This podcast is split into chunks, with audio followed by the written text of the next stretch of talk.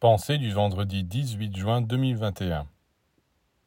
Combien de personnes sont toujours en train de se plaindre qu'il leur manque ceci, qu'on leur doit cela, qu'on ne les aime pas, qu'on ne pense pas à elles, que les autres sont mal intentionnés?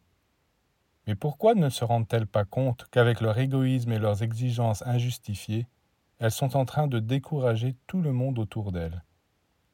Elles ont besoin d'être aidées, soutenues, secourues, c'est d'accord mais qu'elles sachent que cette poursuite tellement égoïste du bonheur ne les mènera à rien.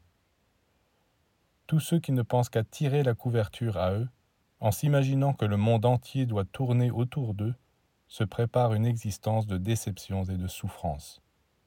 Pour être heureux, il faut devenir un serviteur.